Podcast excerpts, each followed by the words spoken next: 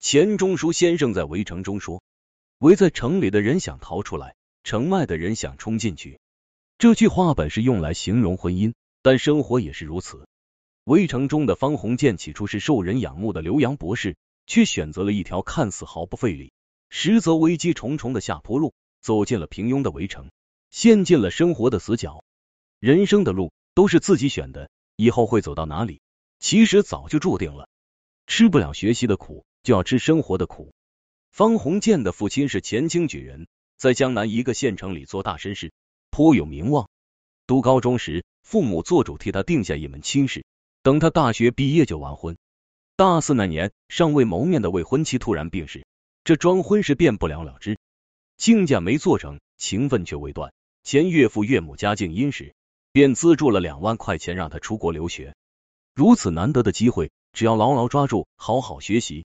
回国后便能飞黄腾达，可方鸿渐是个无用之人。大学时就从社会学系转哲学系，最后转入中国文学系才勉强毕业。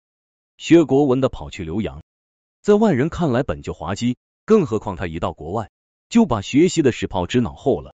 四年间，他辗转了伦敦、巴黎、柏林三座城市，进过不少大学，学过不少功课，但他全凭兴趣，并无专长，博士学位都没拿到。眼看就要毕业回国，为了给父亲和岳父一个交代，他索性花四十美金买了一个克莱登大学的假学位。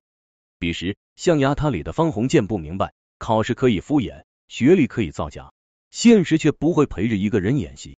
从归国那一刻起，生活就撕下了所有伪装，露出了残酷的獠牙。已经二十七岁的他，没有真才实学，也没有社会资源，根本找不到工作。承蒙岳父照顾。让他在自家小银行里临时挂了个闲差，但他自知不体面，尽量不会与旁人提及自己的工作。因为工作清闲，他常常与同船回国的苏文纨小姐来往。在苏文纨家中，他结识了不少货真价实的留洋博士，其中有一位叫赵新梅，深深仰慕苏文纨，误把他当做了跟自己竞争心上人的情敌。为了把他从苏文纨身边支开，赵新梅写信推荐他去三闾大学工作。就这样，他阴差阳错的得到了一份好差事。但他欣喜的去学校复职时，校长发现他学历造假，又没有学位，就将承诺过的教授职位降为了副教授。本以为校长的出尔反尔会刺激他奋发图强，但他只是默默接受了安排，继续浑浑噩的混日子。他的课上的很烂，学生瞧不起，同事不待见，在学校的地位非常尴尬。他的英文也不行。学校安排他接替一位女老师教授英文，就连基础最差的学生都能看出他改卷子的笔误和忽略，令他羞愤难当。一年后，学校其他老师都得到了续聘，只有替各系打杂，怕不到教授，也保不住副教授的方鸿渐被扫地出门。狼狈的离开三驴大学后，赵新梅又推荐他去一家报社，暂时过渡一下。名义上是资料室主任，实际上是个边缘部门。每个月的薪水少得可怜，然而方鸿渐依旧懒惰消极，经常午后时分才去办公室。随着战事紧张，他和同事们一起提出辞职。报社竭力挽留其他同事，只有工作最不重要的他，第一时间就被清理了出去。其实方鸿渐的起点不低，父亲是一乡之望，岳父又家底丰厚，早就为他铺好了一条畅通无阻的路。可读书，刘洋为他镀上的一层金。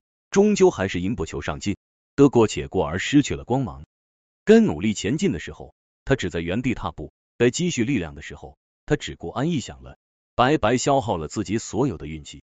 吃不了学习的苦，扛不下奋斗的累，最终会因为平庸尝尽生活的辛酸。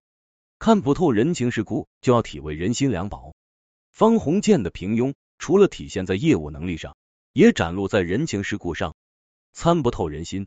拿不准分寸，为人处事中的鲁莽天真，让他被生活磕得头破血流。在三闾大学工作时，有人跟他一样学识不足，也有人跟他买了同一所学校的假学位，但他们都在学校混得如鱼得水，唯独他说话办事没有分寸，不知不觉就把同事得罪光了。历史系主任韩学玉娶了位外国太太，毕业于美国名校，深得校长认可，是学校待遇最好的教授。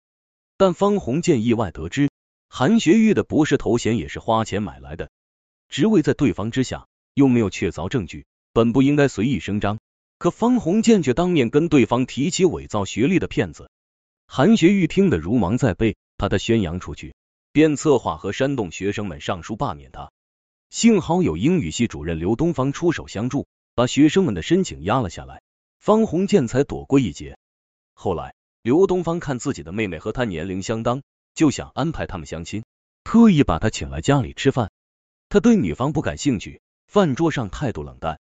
让刘东方和妹妹很是难堪。刘东方失了颜面，婚事也没谈成，一气之下就跟学校提出收回他下一学年的英文课任教资格，也不再跟他密切来往。这时，他一起入职的女老师孙柔嘉含蓄的向他表达了自己的仰慕之情，跟他的关系也越走越近。可同住的室友陆子潇正在追求孙柔嘉，全校都有所耳闻，还有人认为他追不上，等着看他笑话。他却没把陆子潇的感受放在心上，直接当众宣布自己要与孙柔嘉订婚。陆子潇气急败坏，拿着他房里的一本禁书向领导告密，说他有思想问题，让他彻底丢了工作。于是方鸿渐就成了三闾大学唯一解聘的老师，离开学校时也没有人为他践行。落得如此下场，罪魁祸首不是圈子里的明争暗斗，而是他不通世故的低情商。推荐他来学校的赵新梅。在误会解除后，跟他成为了好朋友，并随他一起来学校工作。明明是同样的环境，赵新梅却在人际关系里游刃有余。他从不曲意逢迎，却能事事洞明，一向忠于本心，也能包容他人。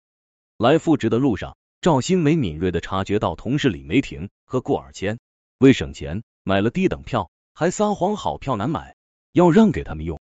方鸿渐责怪李顾为人小气。不坦诚还要赚感激，赵新梅却能将心比心，理解他们人到中年负担重，不得不将学校给的旅费留一部分贴补家用。想到大家一路上吃住共同分担，他还嘱咐洪建：从今以后我不做主了，善诉一切都听他们支配，免得我们挑了贵的饭馆旅馆，勉强他们陪着花钱。知是故而不是故的通透，能看破却不说破的善良，让他一路从报社到学校再到政府机关。